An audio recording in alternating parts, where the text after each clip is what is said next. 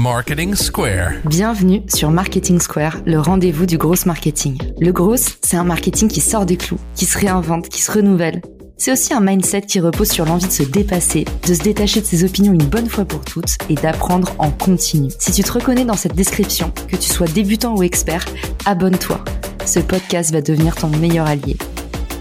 Ce podcast est rendu possible par Refer, une application que j'ai lancée pour vous permettre d'activer et de monétiser vos réseaux. Pour découvrir la pépite, rendez-vous sur refer, r e f e r .social, s o c i a l. L'application est disponible gratuitement sur tous les stores.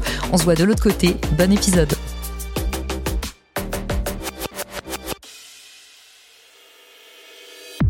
Bonjour à tous, j'espère que vous allez bien. Aujourd'hui, on se retrouve pour un épisode spécial LinkedIn. Dans cet épisode, je vous révèle les 10 grosses nouveautés pour les créateurs cette année sur LinkedIn. Vous connaissez cette loi universelle qui dit que les changements paraissent imperceptibles quand on les vit et que quand on se retourne sur les 8 mois qui se sont écoulés sur LinkedIn, on se rend compte qu'il y a eu beaucoup de changements.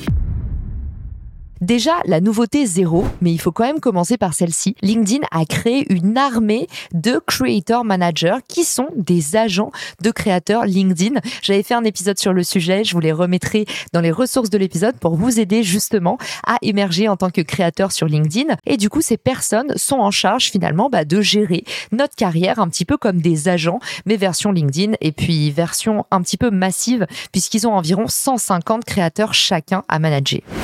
Pour ceux qui n'ont pas forcément fait attention à toutes les nouveautés qui sont sorties cette année, la séance de rattrapage commence maintenant. Première nouveauté, vous pouvez maintenant ajouter à la fois une vidéo de profil jusqu'à 30 secondes et également un audio pour pouvoir vous présenter de vive voix et en images. Ça vous permet d'avoir un profil où vous pouvez vraiment laisser libre cours à votre créativité. Vous l'avez compris, LinkedIn suit la mouvance TikTok et essaye de devenir un petit peu plus déluré. Deuxième grosse nouveauté, vous pouvez désormais modifier votre vidéo en natif depuis votre éditeur vidéo LinkedIn. Donc ça forcément, pour les créateurs, c'est pas mal.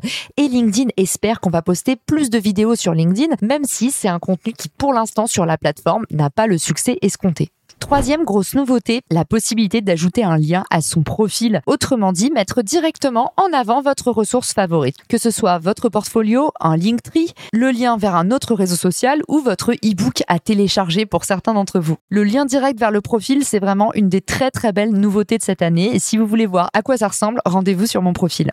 Quatrième grosse nouveauté, la possibilité de faire des carousels vidéo. Waouh, ça vient tout juste de sortir.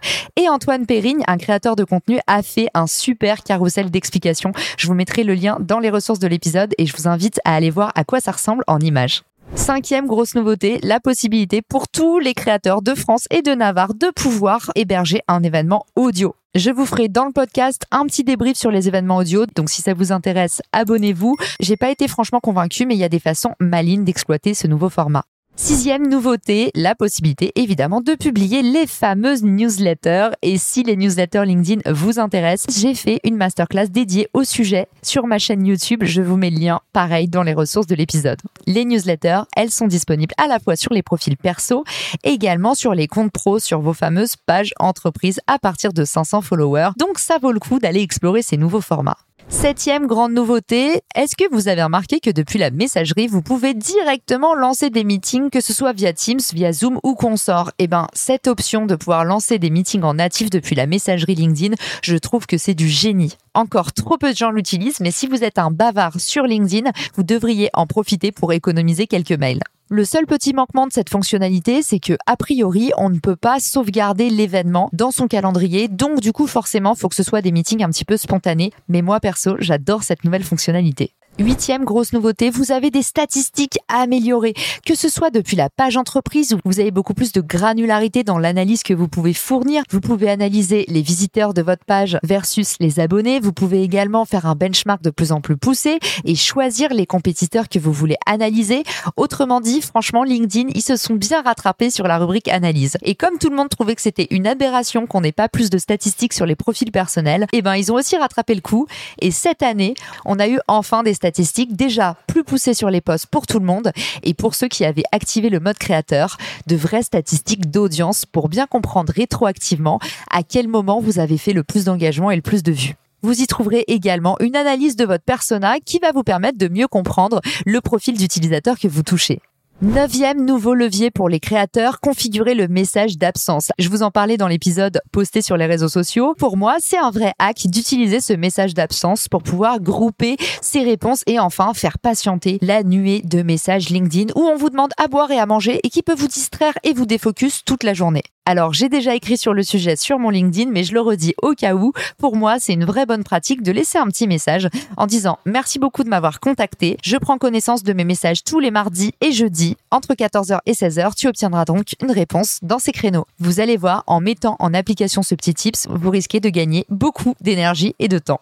Ultime astuce, comme qui dirait, eh bien tout simplement la fameuse cloche. Pour moi, c'était une des très très grosses nouveautés de l'année. Cette nouveauté qui vous permet de recevoir des notifications à chaque fois qu'un utilisateur poste permet certes de faire émerger des petits créateurs, mais peut avoir un effet retort pour les créateurs, puisque par exemple si vous postez une à deux fois par jour, eh ben vous avez deux fois plus de risques de fatiguer vos audiences et vos hardcore fans. À utiliser avec modération alors, tant du point de vue des gens qui s'abonnent pour ne pas être bombardés de notifications encore plus que de coutume, que du point de vue des créateurs qui pourraient avoir tendance à overposter parce que justement, d'habitude, on n'est pas forcément toujours visible des gens qu'on souhaite toucher. J'espère que cet épisode vous a plu. S'il vous a plu, n'hésitez pas à le partager à un LinkedIn addict que vous connaissez. Ça me permet toujours de faire découvrir le podcast. Et puis surtout, si vous voulez rester au courant de la suite, abonnez-vous. C'est ici que je vous envoie toutes les nouveautés en avant-première. Je vous souhaite une bonne journée, soirée et je vous dis à très vite dans le podcast. Ciao Si cet épisode te plaît, tu peux le partager en me taguant ou lui laisser 5 étoiles sur Apple Podcast. Marketing Square.